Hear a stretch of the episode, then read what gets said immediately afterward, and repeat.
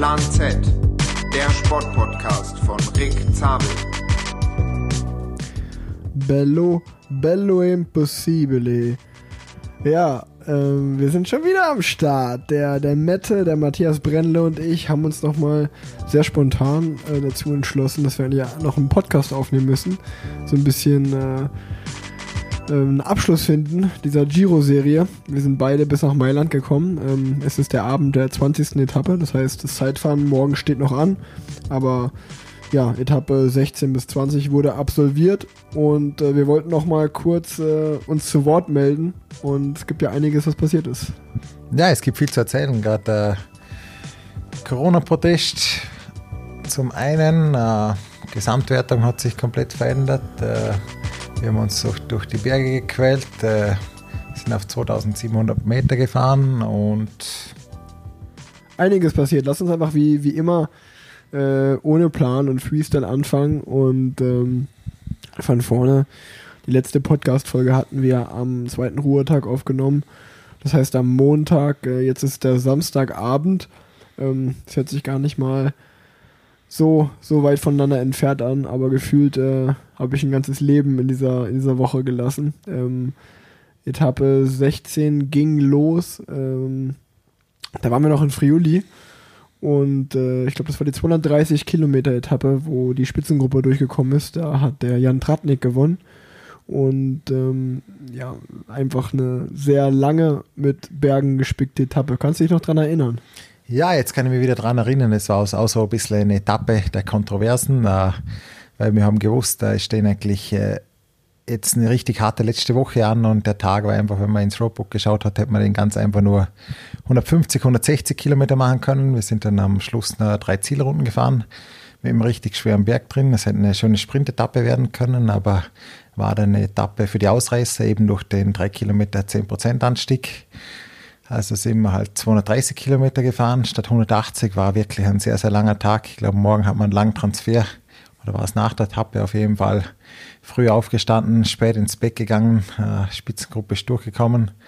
Und danach war ganz interessant, hat sich der, der Renndirektor ein bisschen medial aufgeregt, dass keiner von den GC-Fahrern attackiert, dass es irgendwie so ein ruhiges, äh, langweiliges Rennen ist. Und da, glaube ich, haben wir am Abend dann ein bisschen diskutiert, warum das so ist. Und erzähl du mal. Ja, also, äh, ja, warum, warum ist das Rennen langweilig, beziehungsweise da die Etappe 16 war glaube ich, noch eher so, dass die Fahrer ihre Kräfte sparen wollten, weil es ganz klar war, dass Etappe 17 und 18 sehr, sehr schwer werden wird. Entschuldigung. Und ähm, da, äh, ja, ich meine, wenn so lange, so schwere Etappen anstehen, auch die besten Fahrer der Welt, die GC-Fahrer, die hier vorne nur den Gesamtsieg fahren, äh, sind ja auch keine Übermenschen, die können auch nicht äh, jeden Tag äh, alles raushauen, weil wenn man mit denen gesprochen hat, zum Beispiel ein Freund von uns, Patrick Konrad, der sehr gut in der Gesamtwertung äh, vorne dabei ist, der hat auch gesagt, wenn ich heute all in gehe, den Effort werde ich morgen bereuen. Und äh, das heißt, man muss eigentlich irgendwie natürlich versuchen, gut, Zeit gut zu machen oder Zeit herauszufahren, aber halt irgendwie möglichst Kräfte sparen trotzdem. Also sehr schwieriges Unterfangen. Ähm, Etappe 16 war mein Highlight noch, wenn ich mich zurecht, zurecht äh, da zurückerinnere dass mir in der Verpflegungszone ein Fahrer von Alger Desert seine Weste in mein Rad geschmissen hat. Ähm, und ich zum Glück nicht gestürzt bin, aber die, die, Weste hat sich mal komplett in meiner Schaltung verfangen und äh, stand ich da erstmal rum und musste die irgendwie wieder rausfrimmeln. Äh, der hat sich dann entschuldigt, äh, aber das, das ist mir noch in Erinnerung geblieben aus dem Tag. Ich kann mich sogar erinnern, ich glaube, er hat sogar umgedreht und ist nochmal zu dir zurückgefahren, weil ja. es ihm so peinlich war. Ja, ja, der hat sich entschuldigt. Also, ähm, ich meine, ich bin natürlich auch als eine extreme respektierte Person im Feld bekannt. Mit mir will man sich nicht äh, Feinde machen. Ist natürlich auch klar, dass er dann zurückkommt und sich entschuldigt. Äh, nee, Quatsch. Ähm, ich ich äh, blöde gerade noch ein bisschen rum. Ähm, nee, der, das, war, das war zu einer Rennphase, wo es nicht spannend war äh, oder schnell war. Deswegen war das sehr nett von ihm, dass er sich direkt entschuldigt hat. Und äh, der hat das ja nicht extra gemacht. Äh, ähm, ja, wie du, wie du sagst, eigentlich äh, war der Tag sehr lange auf dem Rad schon und dann kann ich mich erinnern, dass wir dann danach, glaube ich, noch zwei oder zweieinhalb Stunden einen Transfer hatten. Ähm, in eine andere Region haben Friuli verlassen, ich weiß gar nicht mehr genau, wo es hinging, aber äh, die Etappe 17 stand an ähm, und ja, wir hatten eine Etappe, die im Buch schon sehr schwer aussah. Ich ich persönlich äh, bin froh darüber, dass ich nicht wusste, wie schwer sie war äh, oder ich das nicht so richtig an mich rangelassen habe. Ich habe mir einfach gedacht, ach komm, da komme ich schon irgendwie durch. Bin jetzt drei Wochen durchgekommen. Ähm, als ich dann aber auf der Etappe oder in der Etappe war und äh, da unterwegs war, habe ich erstmal realisiert, okay, das ist gerade schon ein absolutes Mörderding, was wir hier fahren. Ricky, ich glaube, du musst noch ein bisschen weiter erzählen, weil im Moment kann ich mich gar nicht mehr erinnern an die Etappe. Etappe 17 war die Bergankunft in Madonna di Campiglio. Als wir, weißt du noch, 40 Kilometer Start, die Gruppe wollte und wollte nicht gehen. Ähm, flacher Start, sehr schnell und dann sind wir in den, in den ersten 20 Kilometer Berg reingefahren. Ähm, waren sehr froh darüber, dass Francis Deger und Arnaud Demar direkt Gruppetto gemacht haben. Jetzt kann ich mich wieder erinnern, jetzt weiß ich wieder, um was es geht. Ja, ja. und ähm, ja, ähm, dann, dann hat sich da nach 40 Kilometern das Gruppetto gebildet. Ich glaube, die Etappe war 203 oder 204 Kilometer lang. Äh, man muss sich vorstellen, wirklich von 200, 300 Höhenmetern äh, oder von der Höhe 200, 300 Meter sind wir auf 1,7 gefahren, 24 Kilometer Berg oder ein Pass runtergefahren. Ähm, den Namen habe ich vergessen von dem Berg, dann den zweiten Berg.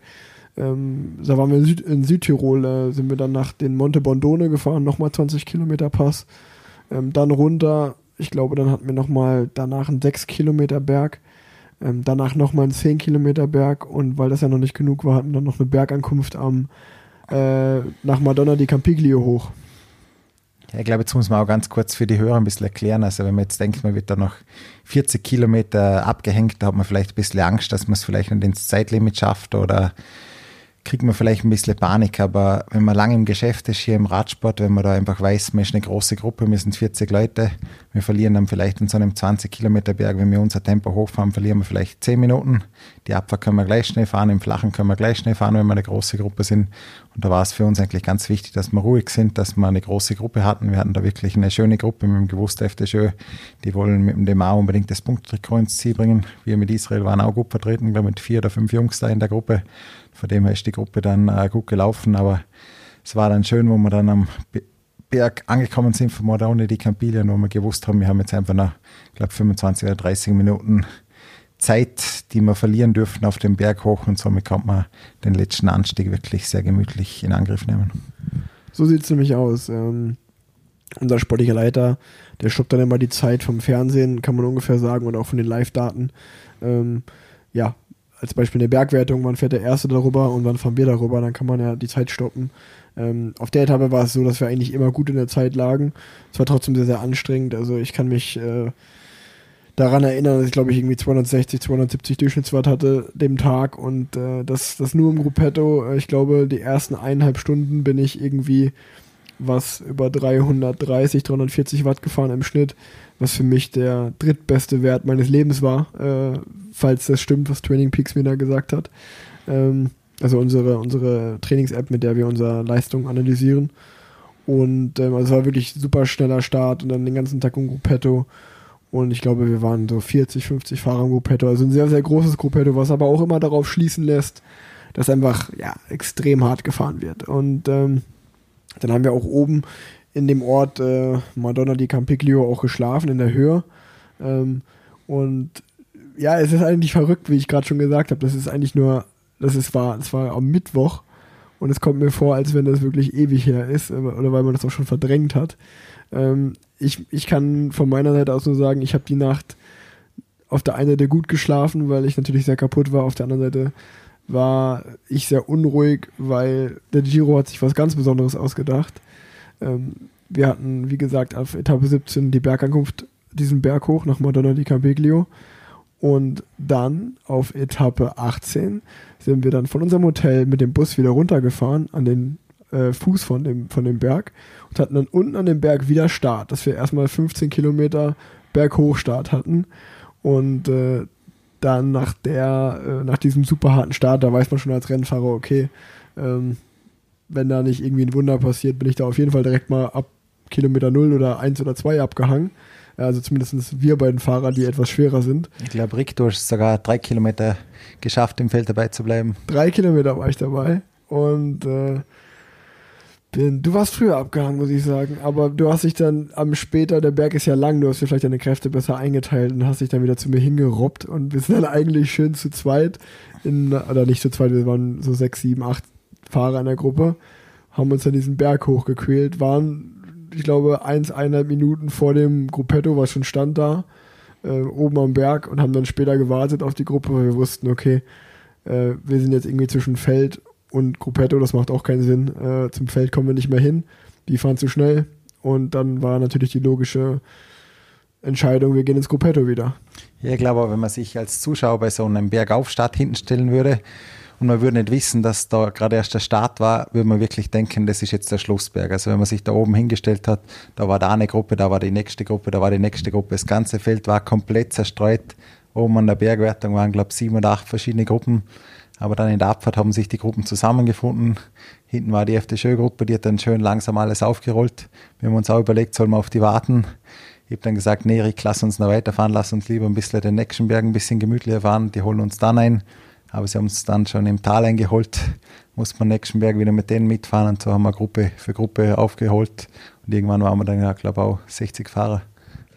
Ja, war auch wieder ein riesengroßes Gruppetto an dem Tag und wie du gesagt hast, ist es eigentlich verrückt, wenn man, ich glaube, die Etappe hatten wir, oder ich hatte eine Fahrzeit von sieben Stunden vier.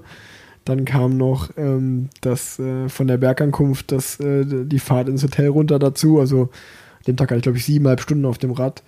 Und äh, wir sind aber ab Kilometer Null Anschlag diesen Berg hochgefahren. Äh, völlig los. Und auch, man kann, es ist eine ganz spezielle Stimmung vor so einer Bergankunft, äh, äh Bergankunft, vor so einem Berghochstart. Ähm, jeder ist nervös. Äh, ich persönlich äh, will natürlich immer direkt in der ersten Reihe starten, einfach aus dem Grund, weil ich mir denke, okay, wenn ich schon mal vorne starte, dann habe ich schon mal alle hinter mir. Am Berg werden mich schon noch genug überholen, aber dann kann ich mich so ein bisschen durchsacken lassen. Was mir da auch gut gelungen ist, ich war in der ersten Reihe, hat mir dann aber auch nicht wirklich geholfen, weil ich, wie gesagt, nach drei Kilometern dann auch den Anschluss äh, zu den Besten im Feld verloren habe. Ähm, ja, dann waren wir in der FDG-Gruppe, wie du gesagt hast, die haben uns im Tal aufgefahren. Später, das war so nach 40 Kilometern. Wir sind in den nächsten Berg reingefahren, der sechs Kilometer unten relativ flach war, also fünf Prozent, dann ein kleines Plateau und dann kam nochmal acht Kilometer, irgendwie 9,1 Prozent im Schnitt, richtig steil. Da sind wir auch ein richtiges Ekeltempo hochgefahren, was ich in dem Moment gehasst habe, aber was später wieder gut war, weil wir dann die Abfahrt runtergefahren sind und dann mit der großen Gruppe im, im Valley, äh, also im, im Tal, schön gekreiselt sind. Das heißt, da haben wir nicht viel Zeit verloren. Und äh, dann sind wir in den Stelvio reingefahren, in den Chima Copy, also den höchsten Punkt des Giros, haben wir dann angepeilt. Und als wir da unten reingefahren sind, das war glaube ich bei Kilometer 144, ähm, haben wir gehört, wir haben jetzt 14 Minuten Rückstand, ähm, was nicht viel war, weil wir halt, wie gesagt, eigentlich direkt vom Start weg abgegangen waren. Das heißt, wir haben gerade mal eine Minute auf 10 Kilometer verloren auf die Besten vorne, was völlig im Rahmen ist. Und dann ging der Stelvio los. Ja, das war dann, durch das, dass wir so eine große Gruppe waren, war es dann ganz interessant. Da waren ein paar Fahrer dabei, die wollten eigentlich nicht im Gruppetto sein, die sind ein bisschen, bisschen schneller gefahren. Ich würde sagen, die sind einfach ein halbes kmh schneller gefahren. Ich war in, zu dem Zeitpunkt gerade vorne, bin halt mit denen mitgefahren, bin mit dem Berg hochgefahren. Ich habe mir gedacht, da oben sind dann ein äh, paar Fans von daheim, dann kann ich gemütlich oben dann äh, meine Jacke anziehen. Und äh, Rick äh, war dann ein bisschen weiter hinten. Ich habe ihn dann nur funken gehört im Radio, hey Brennle, warte auf mich, warte auf mich. Äh, er hatte leider nicht so einen guten Tag. Äh, ich wollte auch nicht warten, weil ich wollte ihm mal zeigen, wer, wer der bessere Bergfahrer ist von uns. Er hat es dann lang versucht, aber ich glaube, oben hatte dann zwei Minuten. Eigentlich war der Plan, ich habe da meine Daunenjacke eingepackt, so wie der Rick auch. Hatte morgen eine schlaue Idee, habe ich gedacht, ums Stelvio hat es nur ein Grad oben. Wenn wir da runterfahren, haben wir wahrscheinlich eh genug Zeit, ziehen wir uns eine große Winterjacke an, haben wir schön warm und ziehen wir uns wieder aus und fahren wir dann den letzten Berg. Aber es kam dann ein bisschen anders, weil unsere Sportlerleiter haben ein bisschen, ein bisschen Panik gemacht. Die haben sich ein bisschen verrechnet mit der Zeit und oben haben sie zu mir gesagt, hey, fahr voll weiter, fahr voll weiter, das wird heute knapp mit dem Zeitlimit. Also ich hätte wirklich gerne gewartet auf den Rick, aber zu dem Zeitpunkt am Berg oben konnte ich einfach nicht warten auf dich. Es tut mir leid, Rick. Also jetzt kommt meine Version der Geschichte. Ähm, also erstmal muss ich auf die Downjacke Bezug nehmen, weil ich habe ja mir das bei dir abgeguckt. Das war eine super Idee. Ich glaube, da, wer da stand und es gesehen hat, die mussten lachen oder konnten ihren Augen nicht trauen. Wenn Matthias sagt äh, Downjacke, dann äh, meinen wir wirklich eine Downjacke. Also es war einfach unsere ganz normale Teamjacke, die wir normalerweise ja also in Zivil anziehen, also eine richtige Jacke, keine Radfahr, kein, keine Radklamotten in dem Sinne, eine richtige Jacke, die man draußen auf der Straße anzieht. Die haben wir uns ins Auto gepackt, um da um damit runterzufahren. Und es war sehr sehr warm, muss man sagen. Das war so eine super Idee. Ähm, Allerdings war es genau so, wie du gesagt hast. Wir sind in Stelvio reingefahren. Ich habe mit Jacopo Guarnieri, das ist der Anfahrer von Arno De Marcos, gesprochen. Der meinte zu mir, ey, wir haben heute ewig Zeit, gar kein Problem, wir können in Stelvio ganz easy hochfahren. Da dachte ich mir, ey, super, ähm, bei denen bleibe ich auf jeden Fall. Und ich glaube, von den 50 Fahrern, die wir da waren, dachten halt 12, ja, ich fahre jetzt halt einen halben kmh den Berg schneller hoch. Und äh, Matthias und Alex Dowsett, meine zwei Teamkollegen, ähm, waren auch unter diesen 12, wo ich mir dann schon gesagt habe, ja, mega schlau. Äh, wenn wir ein Auto hinter uns haben mit allen Klamotten, macht es richtig Sinn, dass jetzt drei Fahrer in der Gruppe fahren und zwei Fahrer fahren eine Minute vor uns den Berg hoch. Ähm, dementsprechend war ich da schon ein bisschen angesäuert. Und ähm, dann sind wir, für mich war es das erste Mal, dass ich den Stelvio gefahren bin. Also ich war echt, ich muss sagen, ich war da richtig nervös davor. Ich nicht wusste, was auf mich zukommt. Ähm, es war im Nachhinein echt eine schöne Erfahrung. Coole Bilder, aber es ist schon was Besonderes, wenn man irgendwie auf seinem Computer angezeigt bekommt, auf seinem Fahrradcomputer so jetzt noch 23 Kilometer und im Schnitt hat er 8 Prozent, dann denkt man sich, okay, ähm, hier fahre ich jetzt etwas länger hoch. Äh, das ist. Eieiei, Matthias, das ist wahr, das, war, das darf im Podcast nicht passieren. So eine Fehler, so eine Fehler dürfen im Podcast nicht passieren. Ja, es war mein erster Fehler, es tut mir wirklich leid. Naja, äh, kommen wir zurück zum Stelvio. Ähm, und das ist dann schon auch ein besonderes Gefühl, wenn man diesen Berg hochfährt und auf einmal sieht man dann an der Seite 48 Tornante. Also das heißt äh, einfach nur, ähm, wie sagt man, Switchback, äh, wie sagt man das auf Deutsch? Ja? Serpentine. Serpentine, Serpentine, genau. Ähm, noch 48 Serpentinen bis oben. Dann habe ich mir immer so nachgerechnet, dachte ich so, okay, das sind dann jetzt im Schnitt sechs Serpentinen pro Kilometer. Weil von da waren es, glaube ich, nur noch 10 Kilometer bis oben. Ähm, oder irgendwie so, weiß ich nicht mehr genau. Dann wären es aber 4,8 Serpentinen. Ja, deswegen, Mann, jetzt mache ich doch nicht hier auf Mathe-Student hier. Ähm, du weißt was ich meine. Ich bin, ich habe da auf 2000 Meter habe ich ja keine Zeit mehr zu rechnen. Wie auch immer, auf jeden Fall war es eine coole Erfahrung, da hochzufahren. Allerdings ähm, hat dann unser sportlicher Leiter, glaube ich, drei, vier Kilometer vor oben, sich gesagt, ja, okay, Matthias und Alex fahren jetzt da vorne, ihr beiden habt gefunkt, ihr würdet gerne eure Sachen für die Abfahrt jetzt bekommen. Dann ist er vorgefahren und dann war ich noch mehr angesäuert, weil ich mir dachte, ey, wenn die zwei Vollpfeifen da vorne denken, sie müssen jetzt zwei Minuten schneller den Berg hochfahren als alle anderen, dann können die jetzt mal oben schön warten oder halt in der Abfahrt erfrieren. Das ist mir egal, aber jetzt fahr doch nicht noch vor und gib den Klamotten. Das haben die überhaupt, das ist total, total beschissen jetzt. Ja, auf jeden Fall, weil man muss sich auch vorstellen, auch für den Zuschauer oder den Zuhörer, wenn man so ein Auto hat, dann geht man ja ins Auto, dann kann man sich einmal kurz im Auto festhalten, zieht sich ein paar Handschuhe an, dann zieht man seine Jacke an. Dann, das ist ja auch alles Kräftesparen wieder so. Und genau das hast du mir alles genommen. Ich musste einfach weiter bis oben hin durchziehen, hatte keinen Moment, mir mal mich mit dem Auto äh, äh, immer mal wieder mal eine Flasche zu nehmen oder mal ein Gel und halt sich währenddessen einfach anzuziehen, was halt viel angenehmer gewesen ist, wäre. Ich, was ich machen musste, war, ich musste den Berg hochfahren in meinem Trikot und meiner Hose bis 500 Meter vor oben. Und dann stand das Auto an der rechten Seite geparkt. Das heißt, ich musste dann anhalten, während das Gruppetto weitergefahren ist. Genauso wie mein Teamkollege David Chimulai und Geister Gief. Und unser Team war auch nicht wirklich organisiert in dem Moment. Das heißt, ich musste den Kofferraum aufmachen, musste meine Regentasche nehmen, habe mir dann meine Downjacke angezogen, habe mir noch ein paar Handschuhe angezogen, habe noch eine Mütze angezogen.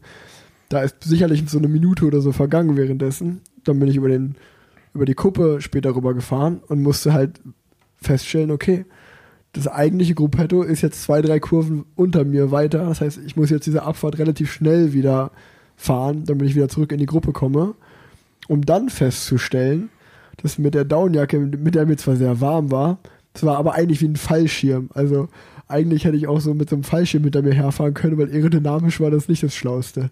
Ähm, dem Moment, in dem Moment äh, war ich dann natürlich schon nicht so gut gelaunt, weil, wie du auch gesagt hast, äh, im Ohr immer bei mir war äh, vom sportlichen Leiter, ihr müsst die Abfahrt jetzt schon schnell runterfahren und dann auch den Schlussberg schön hochfahren, weil es könnte knapp werden mit dem Zeitlimit. Ja, aber das Schöne war einfach auch durch das, dass es so weit vorne war, zum bestimmten Zeitpunkt war ich drei Minuten vorne, muss ich einfach sagen, es war landschaftlich ein extrem schöner Tag. Die Sonne hat geschienen, die Gletscher waren schön weiß, also da hat sich wirklich der Rundumblick gelohnt. Und ich wollte einfach den Moment auch so ein bisschen genießen. Und ich wollte auch, Rick, weißt dass du einfach so einen Berg mal selber fahren musst, dass du nicht immer zum Auto gehen kannst, mal eine Flasche holen, mal ein Gel holen. Du bist einfach, kannst auch stolz sein auf das. Du bist einfach den ganzen Berg alleine gefahren. Und oben mit der Jacke, das tut mir leid, das haben unsere Sportleute ein bisschen blöd gemacht. Wir haben da unten im Tal, haben wir dann eh langsam gemacht. damit du wieder irgendwann äh, daherkommst. Es hat zwar ewig lang gedauert, aber wir sind dann halt gemütlich weitergefahren, weil dann haben wir selber mal angefangen zum Rechnen, weil Mathe, das funktioniert bei mir. Habe ich gedacht, okay, wir haben eigentlich genug Zeit und dann äh, in dem Zeitpunkt, wo du noch voll fahren musstest, konnte ich dafür vorne ein bisschen gemütlich fahren mich ein bisschen schon wieder für die nächste Etappe ausruhen. Man muss dazu sagen, dass Matthias jetzt so tut, als wenn er hier locker gefahren wäre. Er ist schon mit Alex ganz schön auf Zug weitergefahren. Wir sind irgendwann mal die Abfahrt äh, runtergekommen, äh, runtergefahren und sind dann unten angekommen. Dazu muss ich sagen, dass ich trotz meiner Downjacke die siebtschnellste Zeit auf Strava bergunter gefahren bin. Also stell dir mal vor, ich hätte die Jacke nicht angehabt, dann hätte ich jetzt den, den King of Mountain auf der Abfahrt bei Strava gefahren, aber sowas von easy. Ähm, also mein, auf meine Abfahrtkünste ist Verlass. Ähm, und dann bin ich im Tal angekommen und dann habe ich mir vom sportlichen Leiter, weil ich gemerkt habe, okay, es wird langsam eng, ich habe äh, jetzt in der Abfahrt und das letzte Stück vom Berg nicht so viel gegessen, habe ich mir drei Gels reingehauen. Und dann hatte ich aber auf einmal, dann ist glaube ich die Supernova in mir aufgegangen, also auf einmal hatte ich einen richtigen Energieschub. Dann kam meine Wut noch dazu, dass ich da äh, erstmal zu diesem Gruppetto zurückfahren musste in der Abfahrt. Und äh, auch noch so die Unfähigkeit meiner Teamkollegen und meiner sportlichen Leiter in dem Moment. Ähm, was ja natürlich jetzt in der Situation alles äh, nicht so ernst genommen werden soll, aber in dem Moment äh, hat mich das alles sehr angepisst äh, und angekotzt und dann bin ich in den Schlussberg reingefahren und dann habe ich eigentlich das gemacht, was man niemals machen sollte. Ich habe das, hab das Gruppetto attackiert. Ich bin in den Berg reingefahren und habe richtig attackiert. Ich habe gedacht, so hier, ist mir jetzt alles egal. Ihr könnt denken, ich bin der größte Amateur oder mich auslachen oder euch aufregen, weil ich so schnell hochfahre. Ich fahre jetzt einfach mein eigenes Tempo hier den Berg hoch. Ihr könnt mich alle mal. Ich will einfach nur für mich sein. Ich will einfach nur ins Ziel kommen. Und siehe da, drei Kilometer vor dem Ziel, wen sehe ich vor meinem, vor meinem Auge? Eine kleine Gruppe mit meinen Teamkollegen Matthias Brennet, Alex Dowsett. Und dann ist richtig die Motivation gekommen. Da habe ich gedacht, wenn ihr zwei denkt, ihr könnt mich so einfach abhängen, dann könnt ihr jetzt aber mal sehen, wie die, wie die Konterattacke kommt. Und zwei Kilometer vom Ziel haben Matthias und Alex aber nicht schlecht geguckt, als ich auf einmal mit 10 km schneller von hinten mit Schwung aus der Serpentine kam und an ihn vorbei geflogen bin. Und ich glaube, ich habe bis zum Ziel noch 48 Sekunden oder so auf euch rausgeholt. Und äh, ihr in dem Moment habt ihr dann natürlich locker gemacht. Aber ihr wusstet auch beide nicht in dem Moment so, okay, macht er das jetzt gerade aus Spaß oder ist er sauer? Ja, ich kann mich noch gut an den Moment erinnern, weil du bist echt an uns voll vorbeigesprintet und Alex sagt noch zu mir, der macht jetzt schon Spaß oder der wartet jetzt gleich auf uns. Ich sage, nee, ich glaube, der ist jetzt ein bisschen verärgert über unsere Fahrweise heute. Ich glaube, äh, der fährt jetzt Vollgas weiter. Da habe ich gedacht, aber das sehen wir jetzt eh gleich. Und dann ist Rick wirklich voll weiter gesprintet. wir sind da weiter unseren Rhythmus hochgefahren. War dann nicht mehr so hart für uns und uh, im Ziel, ja, war dann, ich glaube, wir haben, wir haben schon gar nicht mehr gesehen auf der letzten Geraden. Also er war schon im Ziel und wir noch bei der 500-Meter-Marke waren. Dann haben wir angefangen zum Reden mit ihm und dann hat man schon ge ge gemerkt, so, da kam so eine richtige Wut. Jeden Satz, den, den er rausgebracht hat, da war irgendwie so Aggression dabei. Ich habe dann ihn versucht, ein bisschen zu beruhigen. Ich habe gesagt, Rick, alles gut, wir sind im Ziel. Wir haben jetzt gleich was zum Essen, wir haben was Warmes zum Trinken. Aber er war so aggressiv, er war so aggressiv. Wir haben noch nie so aggressiv über erlebt. Ach ja. ja ich habe ja dann, ich sage ja immer, Karma is a bitch. Ähm, wir zwei haben uns dann oben warm angezogen, haben uns auf den Weg zum Hotel gemacht, sind mit dem Rad den Schlussberg wieder runtergefahren. Und siehe da, wer hatte einen Platten auf dem Berg runterfahren und musste dann warten? Der Matthias. Ich musste warten. Rick hat keine Rücksicht genommen, ist einfach weitergefahren. Das Problem zu dem Zeitpunkt war, da war auch ein riesen Chaos da oben mit den ganzen Autos. Es ist so eine ganze schmale Straße, musste drei, vier Minuten warten bis ich dann äh, von dem Auto einen Laufrad gekriegt habe. Bis dahin war Rick äh, lang schon weg. Wir haben uns dann auch noch ein bisschen verfahren. Mussten dann beide, glaube ich, noch fünf Kilometer extra, extra ja. fahren. Er kam dann fünf Minuten vor mir im Hotel an. Okay, habe ich gedacht, Rick, lass mir einen Spaß. Bis dahin war er eh schon wieder ruhig. Waren wir wieder Freunde, war wieder alles okay. Genau, genau. Und so lief eigentlich die dann Haben wir da, dann haben wir da im Tal vom Stelvio geschlafen. Ähm, ja, haben uns erstmal äh, gestärkt, wieder was gegessen und sind dann, sind dann, äh, ja, hatten Massage, äh, wie immer, äh, wurden vom Osteopath, von der Osteopathin durchgecheckt. Ja, aber war wieder ein sehr langer Tag. Ich glaube, wir kamen dann wieder um halb, halb zehn kamen wir wieder zum Abendessen. Ja, ich glaube, ja, ja. Und das Beste war dann, ich glaube, dann beim Abendessen habe ich gesagt, äh, und Jungs, habt ihr schon mal ins Programm geschaut für morgen, wenn wir aufstehen müssen? Und ihr alle so, nee, warum wandern? Ich so, 6.15 Uhr aufstehen, 6.30 Uhr Frühstück, 7 Uhr Abfahrt zur Etappe. Und ihr habt noch gedacht, ich mache Spaß, aber es war leider wirklich so. Ja, das war dann äh, die Etappe, über die sicher die letzten Tage sehr, sehr viel geredet wurde, weil wir hatten da dann einfach einen zweieinhalb Stunden Bustransfer zur Etappe. Wir haben gewusst, es wird den ganzen Tag regnen. Es stehen 260 Kilometer auf dem Programm. Am Tag danach kommt wieder eine Etappe mit äh, sechs Stunden und richtig vielen Bergen. Und die Laune war erstmal unten. Die Laune war, glaube ich, bei jedem Fahrer unten. Und ja, dann haben wir uns gedacht, äh, da gibt es ja die CPA-Gruppe. Das ist eigentlich so eine wie, eine wie eine Gewerkschaft, die die Fahrer vertritt schreiben wir mal rein in die Gruppe, wie, wie die anderen Fahrer denn äh, das ganze Thema sehen, weil wir hatten jetzt einfach schon drei Tage, wo wir über sechs Stunden gefahren sind mit ewig langen Transfers, wo einfach wo einfach ja die ganzen Mechaniker, die ganzen Masseure, wo man einfach gemerkt hat, hey, die haben einfach sehr wenig Schlaf, die haben vier, fünf Stunden Schlaf jede Nacht, machen einen riesen super Job für uns. Wir haben eh noch Glück, wir müssen nur abfahren, essen und eigentlich massiert werden und Osteopaten. wir sind schon total kaputt, weil wir eigentlich zu wenig Schlaf haben. Und so hat eigentlich dann äh, die ganze Diskussion so ein bisschen angefangen für den nächsten Tag. Genau, genau. Also wie du gesagt hast, äh, Etappe 16 hatte ich sechseinhalb Stunden, äh, Etappe 17 hatte ich sieben Stunden und Etappe 18 hatte ich sieben, siebeneinhalb Stunden, was wirklich extrem lang ist. Und ähm, das alles mit, ich glaube, Etappe 16 hatte 4000 Höhenmeter und Etappe 17 und 18 beide über 5000 Höhenmeter. Ähm, also extrem lange Etappen, extrem schwere Etappen. Dann kamen lange Transfers dazu. Ähm, und Corona-Tests. Dann kommt, ich wollte gerade sagen, dann, dann kommt dazu, dann kommt dazu, dass wir jeden zweiten, dritten Tag noch Corona-Tests machen müssen. Dann kommt noch dazu, dass dieser Giro im Oktober stattfindet. Dann kommt dazu, dass ja wir uns immer noch in unserer Bubble gerade befinden und wir diesen Giro fahren. Aber man nicht vergessen darf, dass einfach gerade draußen eine Pandemie herrscht und ich glaube auch in der Allgemeinbevölkerung wenig Verständnis noch dafür ist, dass wir noch äh, Radrennen fahren, während äh, alle anderen Länder über Lockdown äh, diskutieren und wir tun jetzt hier gerade so noch, als wenn äh, irgendwie der Giro weltbewegend wäre. Also es kam sehr, sehr viel zusammen und äh, dann stand Etappe 19 an, wie wir gerade schon gesagt haben. Wir äh, sind irgendwie erst spät ins Bett gekommen, mussten schon wieder um Viertel nach sechs aufstehen. Ähm, wie Matthias gerade gesagt hat, es ging schon den Abend vorher los, hey, mit dem Vorschlag in der, in der Gewerkschaftsgruppe, hey, lasst uns doch irgendwie äh, versuchen, die Etappen, Etappe morgen äh, zu kürzen. Äh, 100 Kilometer weniger. Ähm, es ging auch gar nicht groß ums Wetter. Natürlich, dass, ich, dass das Wetter scheiße war. Äh, es hat geregnet und war 9 Grad am Start. Hat man natürlich noch weniger Lust, aber es ging eigentlich vor allen Dingen darum, dass die Etappe 260 Kilometer lang ist und es war eine flache Etappe. Das heißt also im Endeffekt wieder sechs bis sieben Stunden auf dem Rad. Ähm, bei der Bergetappe kann ich es noch irgendwo verstehen, weil das Spektakel ist und man halt berghoch einfach länger braucht. Aber bei einer flachen Etappe, wo am Ende ein Sprint passiert, macht es halt einfach keinen Sinn. Auch den, keiner will in die Spitzengruppe gehen, keiner will hinterherfahren. Am Fernsehen will das auch niemand sehen. Das ist super langweilig.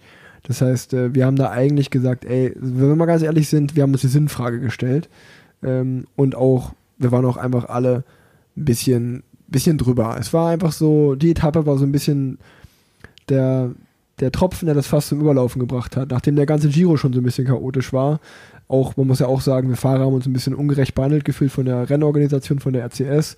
Zum Beispiel, ähm, dass die Corona-Tests, die wir vor dem Ruhetag machen mussten, immer erst äh, dann äh, am, am, also wenn es dann wieder losging nach dem Ruhetag, immer eine Stunde vom Start erst äh, bekannt gegeben wurde, die Ergebnisse mit den, mit den positiven Fahrern. Also auch alles so ein bisschen sehr, sehr spät und extra sehr spät von der Organisation bekannt gegeben wird, wurde alles bekannt gegeben, damit sich die Teams ja nicht absprechen können und man halt gar nicht darüber nachdenken kann, sondern einfach nur starten muss die nächste Etappe. Ähm, also die haben schon wirklich auf Biegen und Brechen alles getan, dass der Giro nach Mailand durchkommt, ähm, was ja jetzt auch im Endeffekt geklappt hat. Aber ähm, auf der Etappe konnte man einfach spüren, bei allen Fahrern, äh, hm, da ist, da, das war jetzt einfach, das war einfach so der Tropfen auf dem heißen Stein, also es war too much. Ja, und ich glaube auch so, der Protest war in dem Sinne eigentlich noch gar nicht geplant. Wir haben eigentlich gewusst, es ist viel zu spät, die Etappe kann man eigentlich gar nicht mehr verschieben. Aber durch das, dass der Busparkplatz dann äh, vier Kilometer weit von, von der Teampräsentation weg war, wir haben ja normalerweise immer unsere, unseren Zeitplan, wann wir zur Teampräsentation äh, kommen müssen, aber an dem Tag einfach haben alle Teams gesagt, hey, es regnet draußen, wir fahren jetzt nicht eine Stunde davor dahin, kommen dann wieder zurück, fahren da wieder hin somit sind einfach alle Teams ziemlich knapp vor dem Start dahin gekommen. Neben dem Start war so ein schönes Zelt, wo man einfach äh, vor der Etappe noch gemütlich einen Kaffee trinken kann. Ja, und da war dann das eine Team da, dann sind die nächsten Fahrer reingekommen, dann sind mehr, Reinfahr mehr Fahrer reingekommen und dann haben wir einfach angefangen, so ein bisschen, ein bisschen zu quatschen, ein bisschen zu reden. Dann haben wir uns einfach, ja, genau die, die Sinnfrage gestellt. Äh, was machen wir hier eigentlich? Äh, wieso, wieso, wieso hört man unsere Stimme nicht? Wir haben da gestern un, unseren Vote gemacht. Der CPA-Präsident hätte es an, an, die RCS weitergeben sollen. Weiß ja nicht, ob er das gemacht hat, aber die haben auf jeden Fall davon gewusst, dass die Fahrer nicht mit der Etappe einverstanden sind und da waren dann einfach mehr und mehr Fahrer. Da ist eine Dynamik entstanden. Jeder Fahrer hat sein Rad stehen lassen, ist auch unter das Zelt gekommen, ist auch unter das Zelt gekommen. Irgendwann war dann Start und einfach alle Fahrer waren im Zelt. Genau, genau. Es hatte eine, eine unglaubliche Eigendynamik, wie du gesagt hast. Äh, wir sind auch zum Start gefahren in dem Glauben, wir fahren diese Etappe so, wie sie im, im Buch steht. Ähm, dann kam aber dann einfach diese vier Kilometer schon mal äh, on top, äh, die man vom, vom Busparkplatz im strömenden Regen zum Start fahren musste. Das heißt, musst, man muss sich vorstellen, äh, jeder Fahrer kriegt schon mal so ein bisschen einen Vorgeschmack, was jetzt eigentlich die nächsten sieben Stunden auf einen wartet. Dementsprechend ist bei jedem ja die, die Lust nochmal noch mal extrem runtergegangen. Und dann haben wir uns eingeschrieben, wie jedes andere Team auch. Und wie du gesagt hast, äh, es war, das, das, das Zelt hat sich gefüllt, die Fahrer wurden immer mehr und eigentlich hat jeder mit jedem so ein bisschen gesprochen, so, ey, was machen wir? Was machen wir ja eigentlich? Also wir sind ja wirklich hier wie, wie im Zirkus. Die denken auch, die können alles mit uns machen. Und ähm, nee, wir haben keinen Bock zu fahren. Das ist irgendwie, oder was heißt kein Bock? So, wir sind einfach müde und es ist einfach zu viel und wir können uns nicht alles gefallen lassen auch. Und äh, ja, wir wollten dann einfach nicht starten. Und wie du gesagt hast, äh, der Start kam immer näher. Irgendwann war es 10 Uhr, das war die Startzeit. Jeder, ähm, der, oder ich glaube zu dem Zeitpunkt schon vielleicht so 10, 20 Fahrer standen am Start, die noch nichts davon mitbekommen hatten, äh, weil die einfach später zum, zum Start gekommen sind. Dann äh, wurde im Radio gesagt, hey, was ist denn los? Also im, über einen Funk haben dann eigentlich alle im Team gesagt, ey, wir, alle Fahrer stehen im Zelt. Dementsprechend sind dann auch die letzten 20 Fahrer, die noch am Start standen, äh, ins Zelt gekommen. Und dann sucht man sich natürlich auch äh, die großen Fahrer raus. Also eine Arno Demar, einen Peter Sagan, einen Wilko Keldermann, der das Führungstrikot getragen hat zu der Zeit, äh, eine Adam Hansen, der so äh, ja ein alter, respektierter Fahrer ist. Äh, die haben äh, alle miteinander gesprochen und äh, also ich bin immer noch der Meinung, dass zu dem Zeitpunkt in dem, in dem, in dem Zelt mindestens 95% der Fahrer einer Meinung waren, ey, das lassen wir uns nicht gefallen, wir starten nicht. Irgendwann war dann 5 nach 10, 10 nach 10. Ähm, der, der Mauro Venni, der Rennen der Organisation, also der Chef vom Giro, kam zum Zelt wutentbrannt, hat sich erstmal zwei, drei Italiener von so kleineren Teams geschnappt, äh, wollte die sozusagen so äh, dazu bewegen, zum Start zu gehen. Äh, und äh, die haben nur gesagt, ey, äh, lass mich in Ruhe, so, ich, ich stehe hier auch, ich bin nur einer von vielen. Ähm, und dann ist eigentlich Adam Hansen, äh, hat so ein bisschen das Wort für uns Fahrer ergriffen und hat äh, ihm gesagt, pass auf, äh, entweder wir, wir, verkürzen die Etappe jetzt oder wir, wir, wir haben die Forderung an dich, dass wir die Etappe verkürzen wollen. Ja, dann war auch noch, noch super gut, wie der Wenny dann gesagt hat, richtig arrogant, hey, wir haben jetzt einen Start, ihr müsst zum Start, äh, das ist, das ist so vorgeschrieben, ihr könnt nichts machen und dann war eigentlich ein richtig cooler Konter von Adam Hansen dann, ich kann da jetzt eins sagen, entweder starten wir heute gar nicht oder wir verkürzen die Etappe jetzt einfach. Du hast jetzt zwei Möglichkeiten. Wir Fahrer sind uns einig, wir haben, du hast das davor gewusst, du hast gedacht, äh, wir machen das nicht, wir sind uns einig und äh, dann hat er angefangen zu Überlegen und irgendwann äh, oder irgendwie ging es dann doch. Genau, dann äh, irgendwann äh, wurde dann gesagt, alles klar, die Etappe wird verkürzt, äh, wir gehen auf eure Forderung ein. Ähm, dann ist erstmal großes Chaos ausgebrochen, weil wir natürlich trotzdem noch äh, den Start gemacht haben der Etappe. Sie sind gestartet, sind die neutrale Phase noch zu Ende gefahren. Und dann musste er erstmal organisiert werden. Von den meisten Teams hatten die Busse schon den Start verlassen. Jeder, jedes Team musste den Busfahrer anrufen, ey, du musst mit dem Bus wieder zurückkommen zum Startort oder irgendwo in der Nähe. Wir müssen die Fahrer wieder in den Bus einladen. Wir fahren 100 Kilometer und dann laden wir wieder aus. Dann wird die, Start würde, wird die Etappe neu gestartet. Also es ist einfach in ein riesengroßes Chaos, äh, äh, in einem riesengroßen Chaos am Endeffekt geendet. Das äh, wollten wir natürlich auch nicht so, dass es so passiert, aber ähm, es war halt so. Und ähm, man muss dann sagen, äh, oder lass uns erstmal dann darüber reden, wie der Tag dann bis da abgelaufen ist und dann kann man ja nochmal im Nachhinein nochmal einfach äh, sehen, äh, wie und was und wo, so ein bisschen Schlüsse daraus ziehen. Also im Endeffekt sind wir dann, glaube ich, 17 Kilometer oder so sind wir gefahren, neutrale Phase plus dann die ersten 8 Kilometer der Etappe Und ähm, dann waren alle Busse koordiniert an einem Ort, einfach auf der Straße, auf der Landstraße. Und dann sind wir da ein bisschen, äh, haben wir unseren Bus noch gesucht und waren dann wieder am Bus. Ja, und zu dem Zeitpunkt war natürlich nicht klar. Ich meine, wir haben ja die Organisation auch ein bisschen überfordert. Da muss man auch ein Lob aussprechen, wie sie dann äh, das ganze Ding äh, gemanagt haben. Während der Busfahrt haben wir noch nicht gewusst, fahren wir jetzt 150 Kilometer, fahren wir 170 Kilometer, fahren wir 100 Kilometer. Das hat sich eigentlich dann so während der Busfahrt hat sich das dann so entschieden, hey, wir fahren dann weiter bis vor der Sprintwertung, fünf Kilometer vor der Sprintwertung sind ungefähr eineinhalb Stunden dem Bus und da werden wir dann äh, die Etappe starten, weil da müsste es auch noch ausgehen mit der TV-Zeit, damit äh, mit der Sendezeit, damit die, damit die die Übertragung doch noch irgendwie durchbringen können. Ich meine, wir waren dann im Bus. Wir waren schon irgendwie froh, äh, dass wir die Etappe einfach ein bisschen verkürzen konnten. Klar, wir mussten es mit der Brechstange machen, weil, wenn man ehrlich ist, wenn man sowas ein bisschen früher angefangen hätte, dann hat der, der RCS oder der Gio einfach so eine Macht, die können einfach dann uh, das Team, das Team, das Team auf ihre Seite ziehen, hätte sowas niemals geklappt. Das hat einfach nur durch die Selbstdynamik geklappt. Wenn man das davor abgesprochen hätte, irgendwas, RCS hätte es so niemals durchgehen lassen. Man, man sieht ja einfach, äh, nochmal zu, dem, zu der Abstimmung, die den Abend vorher und noch am Morgen der Etappe passiert ist. Äh, die, das Abstimmungsergebnis war laut wie folgt, dass, glaube ich, Bora und Ineos dafür gestimmt haben, die Etappe so zu fahren und alle anderen Teams haben gesagt, nee, äh, wir wollen sie verkürzen. Das heißt, ja, 90 Prozent der Teams, äh, es war ein klares Ergebnis. Es wurde weitergeleitet an die Organisation und es ist nichts passiert. Ähm, es wurde ignoriert. Und ich glaube, das war nochmal dann auch so der Moment, wo wir Fahrer uns erst richtig verarscht vorgekommen sind.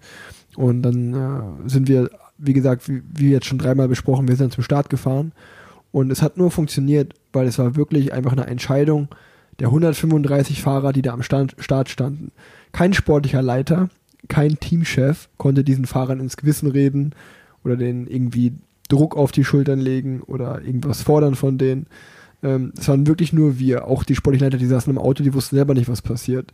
Und es war, ich habe es ein bisschen übertrieben jetzt verglichen mit, mit, dem, mit der Mauerfallstimmung in Deutschland oder so, wenn man äh, im Klassenzimmer sitzt und man will, man weiß, okay, jetzt ist eine ganz schlimme Mathearbeit, steht an und auf einmal kommt ein Vertretungslehrer rein und sagt, ja, die Lehrerin ist krank, äh, wird verschoben oder so. Also ähm, es hatte so ein bisschen sowas so, es war sehr aufregend. Es war so ein bisschen so, wir wussten ja selber alle nicht, okay, also ich bin in sieben Jahren noch nie dabei gewesen, dass sowas passiert ist. Und es war sehr aufregend. Und äh, ja, dann äh, muss man sagen, wie du gesagt hast, wir sind dann zu dem neuen Standort gefahren, 125 Kilometer. Sind wir ganz ehrlich, die Etappe war zehnmal spannender, als die eigentliche Etappe gewesen wäre. Von Kilometer Null ist eine super starke Spitzengruppe weggefahren. Die ersten 60 Kilometer war immer eine Minute ungefähr, zwischen 30 Sekunden und einer Minute Abstand zwischen dem Hauptfeld und der Spitzengruppe, weil Bora hatte den Zug verpasst und die sind voll hinterhergefahren, weil die einen Sprint mit Peter Sagan erzwingen wollten. Haben nach 60 Kilometern einsehen müssen, okay, die Spitzengruppe ist zu stark, die holen wir nicht zurück. Das ganze Team war aufgeraucht. In dem Moment war allen klar, okay, die 14 Fahrer kommen vorne durch. Wir hatten Alex Dawson wieder dabei, ähm, der am Ende Zehnter geworden ist. Und ähm, die machen den Etappensieg unter sich aus und wir wussten, okay, äh, wir können jetzt eigentlich 60 Kilometer locker ins Ziel rollen. Äh, die Etappe ist dann für uns geschafft. Ähm, heute passiert nicht mehr viel.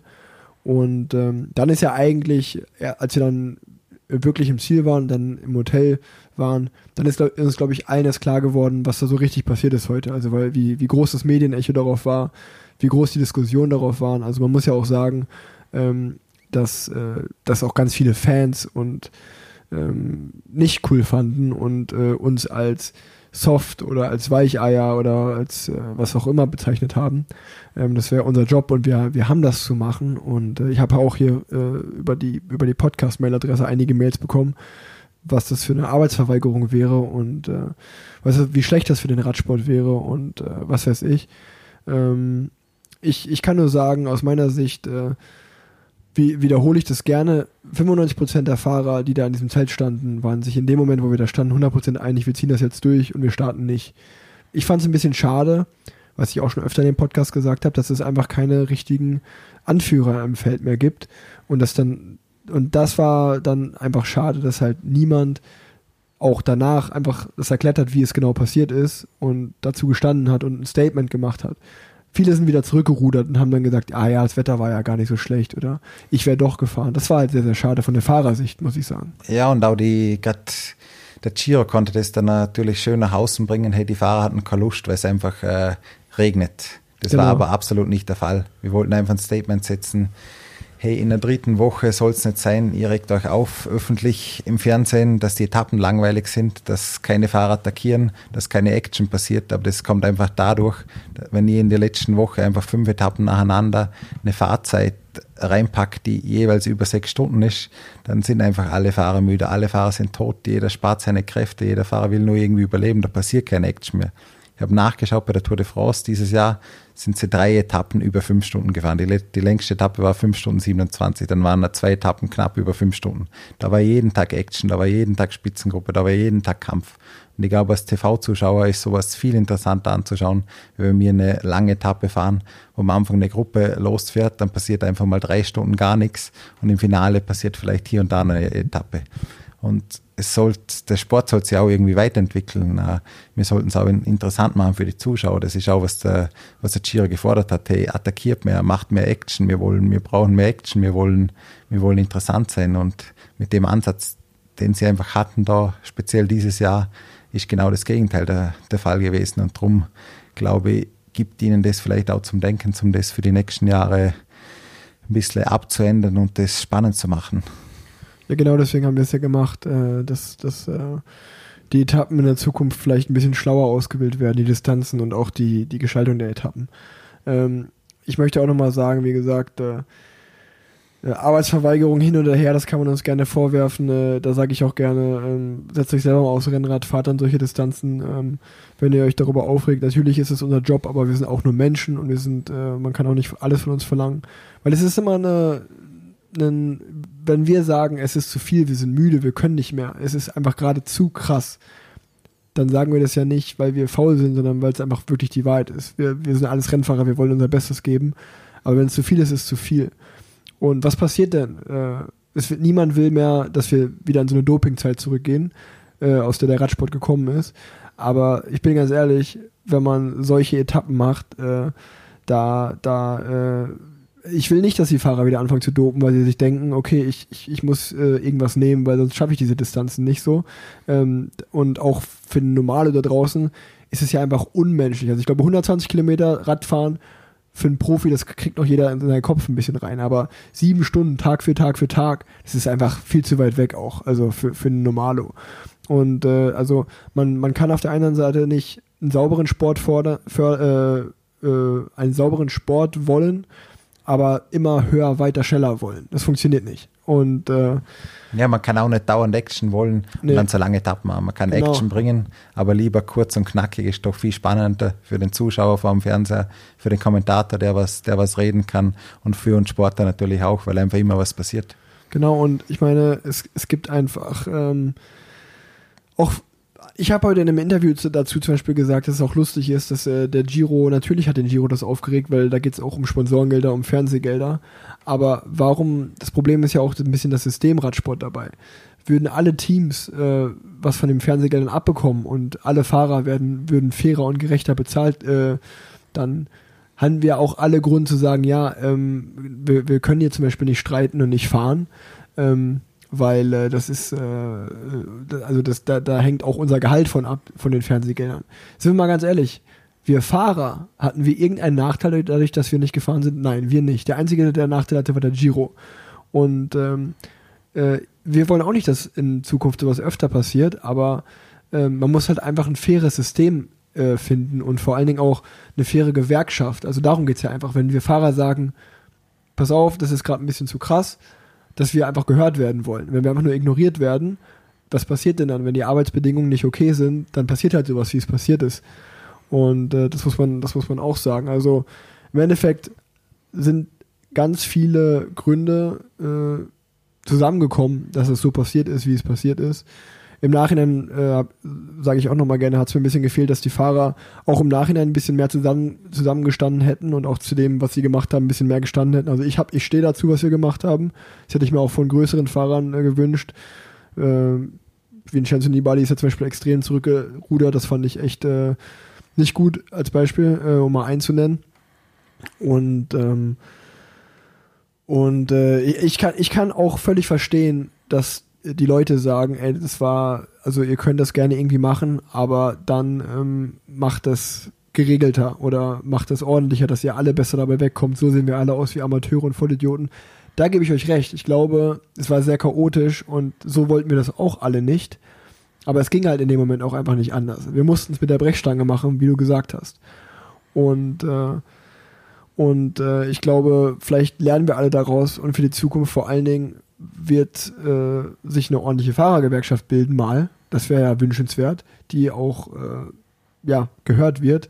Und ich glaube, um jetzt mal richtiges Wunschdenken äh, hereinzubringen, wenn dann in Zukunft noch ein System im Radsport geschaffen wird, wo vielleicht Teams und Fahrer auch was von den Fernsehgeldern abbekommen, dass einfach der, der Kuchen Radsport gerecht aufgeteilt wird und nicht einfach immer die Fahrer im Endeffekt die Leidtragenden sind.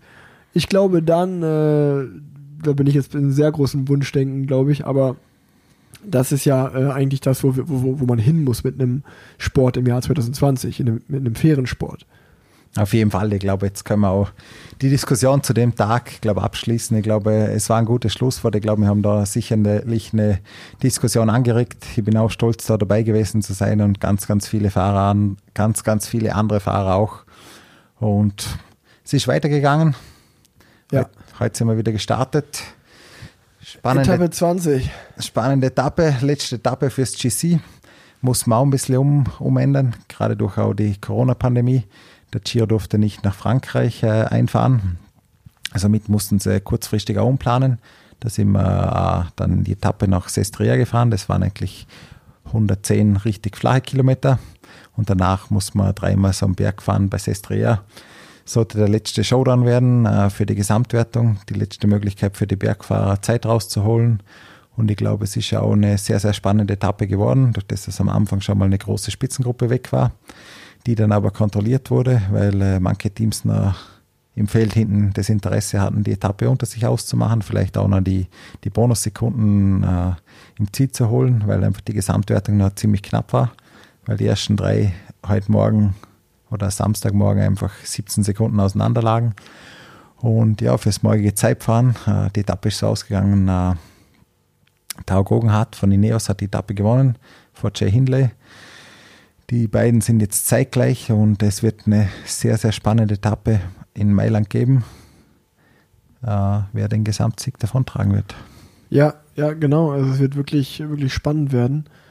Ähm, wie du gesagt hast, äh, wir beiden kann man ja auch ehrlich sein, äh, haben eigentlich gestern schon gesagt, okay, oder eigentlich nach der Stelvio-Etappe schon gesagt, okay, wenn man die Etappe geschafft hat, kommt man jetzt auch nach Mailand. Dementsprechend waren wir vom Kopf heute einfach so, okay, Bergetappe ist eh nichts für uns, einfach durchkommen.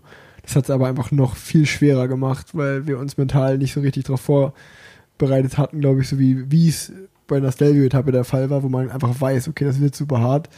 Und dann ist das Leiden auch viel einfacher als so wie heute, wo wir dann auf einmal doch ganz schön schnell Rad gefahren sind und eigentlich dachte man sich so, ey, äh, ich, darauf hatte ich mich jetzt nicht eingestellt, beziehungsweise hatte ich damit schon abgeschlossen, Giro fertig.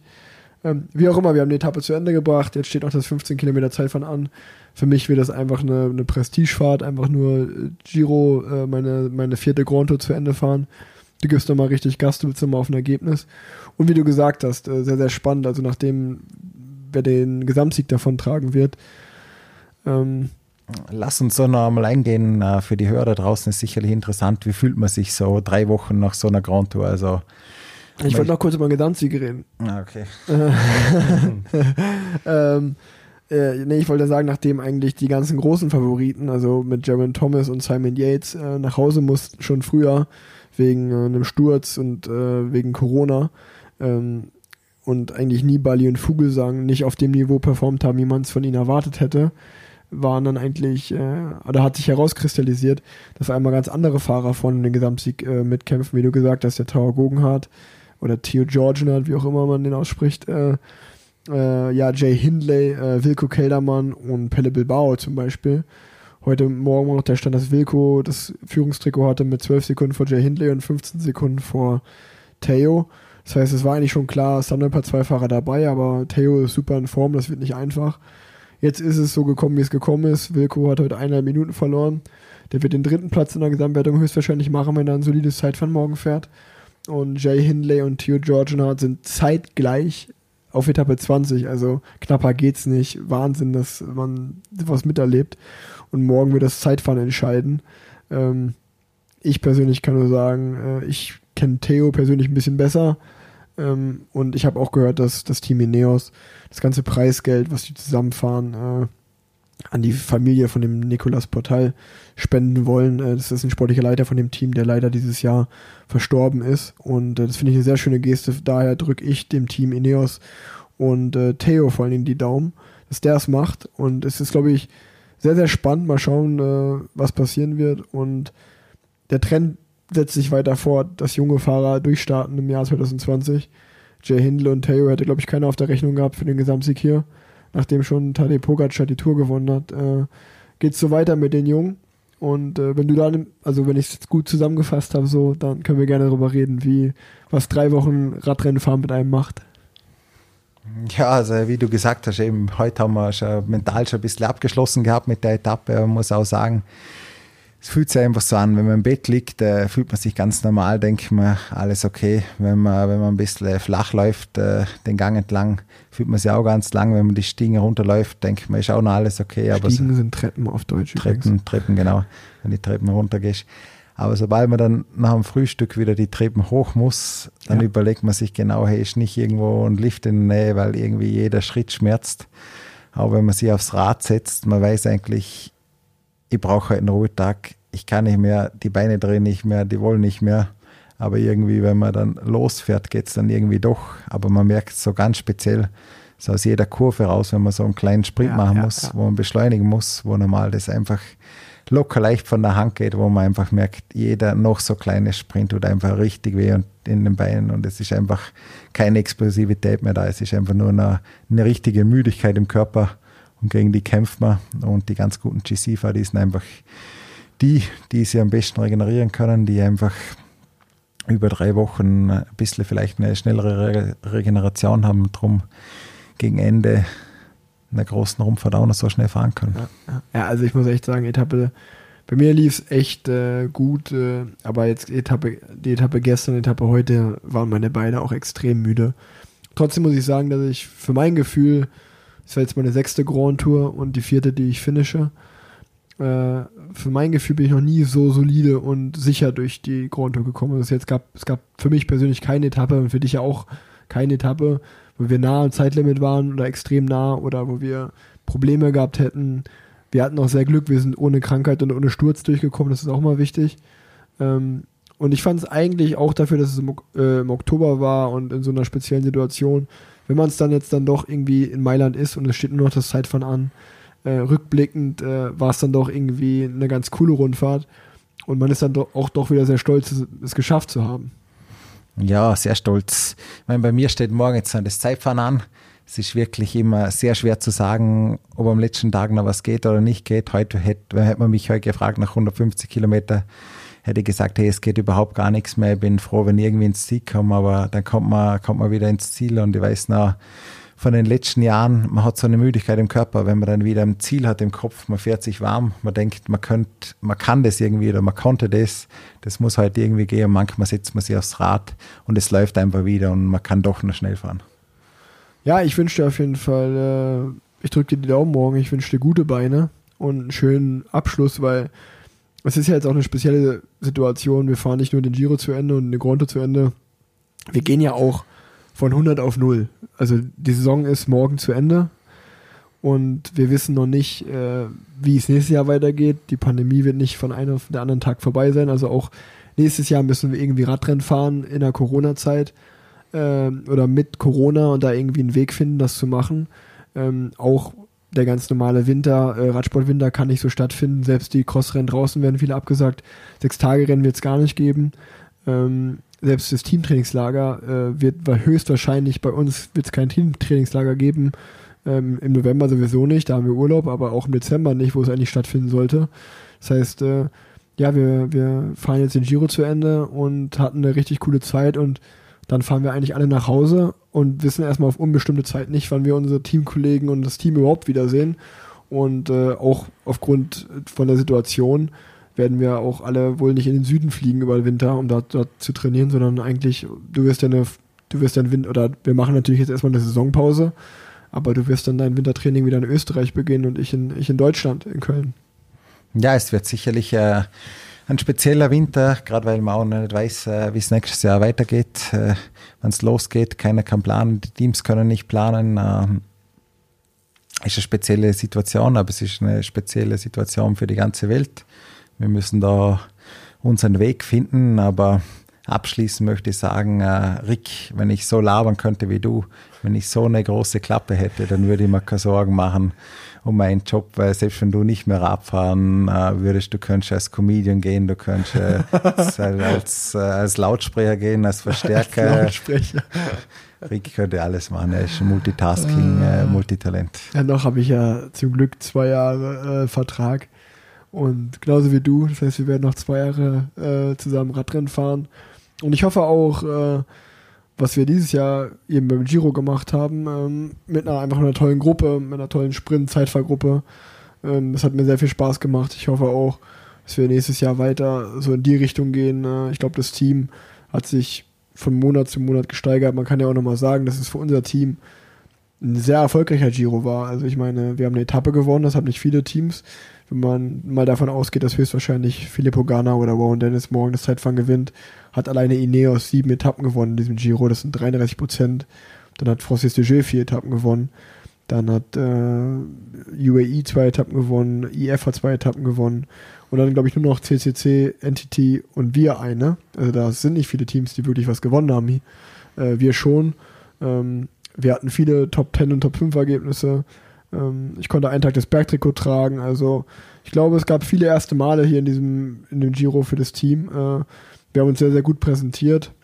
Äh, sind mit von sechs von acht Fahrern äh, werden, werden morgen ins Ziel fahren. Und äh, ich glaube, die Saison, also ich kann von mir sagen, dass ich sehr zufrieden mit meiner Saison bin. Ich glaube, du auch. Und äh, es war ein solides Jahr. Und ich will jetzt noch nicht so einen großen Rückblick machen, aber es war auch ein solider Giro und äh, ein sehr, sehr guter Giro für unser Team. Und äh, ja, jetzt schauen wir mal, wer morgen die Rundfahrt noch gewinnt. Äh, das ist dann so noch der große GC-Kampf, den wir auch als Fans, glaube ich, am Fernseher schauen werden. Ähm, und äh, dann ab morgen ist, äh, ab morgen irgendwie ab 14 Uhr ist Saisonpause. Genau. Ähm, weil ich, ich werde, ich, ich für meinen Teil werde mich dann relativ schnell Richtung Flughafen begeben und nach Hause fliegen. Bei mir äh, steht ja dann die Geburt von meinem Sohn an, zusammen mit Leonie, da freue ich mich sehr drauf. Das wird auch sehr zeitnah passieren. Ich bin auch sehr, sehr glücklich darüber, dass ich den Giro zu Ende fahren kann und nicht irgendwie vorher nach Hause musste, äh, weil der Anruf kam, hey, das Baby kommt. Und äh, ja, bei dir kommen Freunde äh, vorbei, die holen dich ab und deine Freundin und dann äh, geht's, geht's auch nach Hause. Ja, nach vier Wochen freut man sich wirklich wieder sehr, wenn man die Freundin wieder mal trifft, wenn man sie wieder mal in den Namen nehmen kann wenn die einem so ein Geschenk machen, dass sie uns, äh, dass sie dich im Ziel eigentlich im Prinzip abholen kommen und auf das freue ich mich und ich habe dir jetzt oft erzählt während dem Giro, äh, hier kann man Motocross fahren, da kann man Motocross fahren und ich glaube, äh, die nächsten Woche, Wochen werde ich mal meine KTM starten und mal irgendwo hinfahren und mal ein paar schöne Touren drehen. Dann wünsche ich dir viel Spaß. Ich werde auch mal noch überlegen, ob ich vielleicht noch den einen oder anderen Tag ein bisschen abtrainiere, ähm, aber dann auf jeden Fall auch eine richtige Saisonpause machen. Ähm, Schauen wir mal. Äh, ihr werdet, äh, ich werde euch auf dem Laufenden halten hier im Podcast. Äh, ich kann jetzt für den Teil erstmal nur sagen, vielen Dank, Matthias, dass du hier jetzt schon die vierte Folge mit mir im Giro äh, Spezial gemacht hast. Vielen Dank dafür. Ich glaube, ich hoffe auch, dass ihr da draußen viel Spaß hattet. Also das Feedback war sehr positiv. Ihr habt äh, viele tolle Nachrichten geschrieben. Danke dafür. Und ähm, ja, wir, wir hoffen, glaube ich, dass wir euch ein bisschen mitnehmen konnten bei unseren Erfahrungen. Und äh, vielen Dank fürs Zuhören. Und weil Matthias mich so toll äh, äh, begleitet hat die letzten vier, äh, vier Wochen, vor allen Dingen nicht nur auf dem Rad, sondern auch im Podcast, äh, gehört dir das Schlusswort. Ja, ich bedanke mich ganz recht herzlich bei allen fürs Zuhören, für eure Nachrichten. Ich bin kein Profi im Reden, ihr seht eh, ich bin eigentlich äh, ein Junges auf einem Bauernhof vom Lande, aber ich habe mein Bestes gegeben, mit Rick mitzuhalten, ist schwer, weil der hat einfach so, der ist so wortgewandt, der kann so gut labern und ich bin einfach so ein bisschen, bisschen nur so der nebenbei, aber ich versucht euch einen guten Einblick zu geben und äh, habe mich sehr gefreut, da dabei zu sein und euch die letzten vier Wochen äh, ein bisschen auf dem Laufenden zu halten. Falls ihr mal eine Hörerfrage habt, oder ihr vielleicht sogar Werbung bei mir im Podcast schalten wollt, meldet euch doch bitte gerne unter podcast.planz at gmail.com. Vielen Dank fürs Zuhören. Euer Rick.